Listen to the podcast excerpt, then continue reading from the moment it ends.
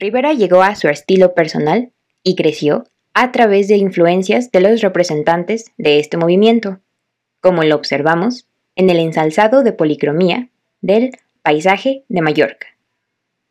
Logró la combinación de medios de la etapa analítica y sintética del cubismo, mismos que tenemos el placer de ver plasmados de manera destacada en El fusilero marino.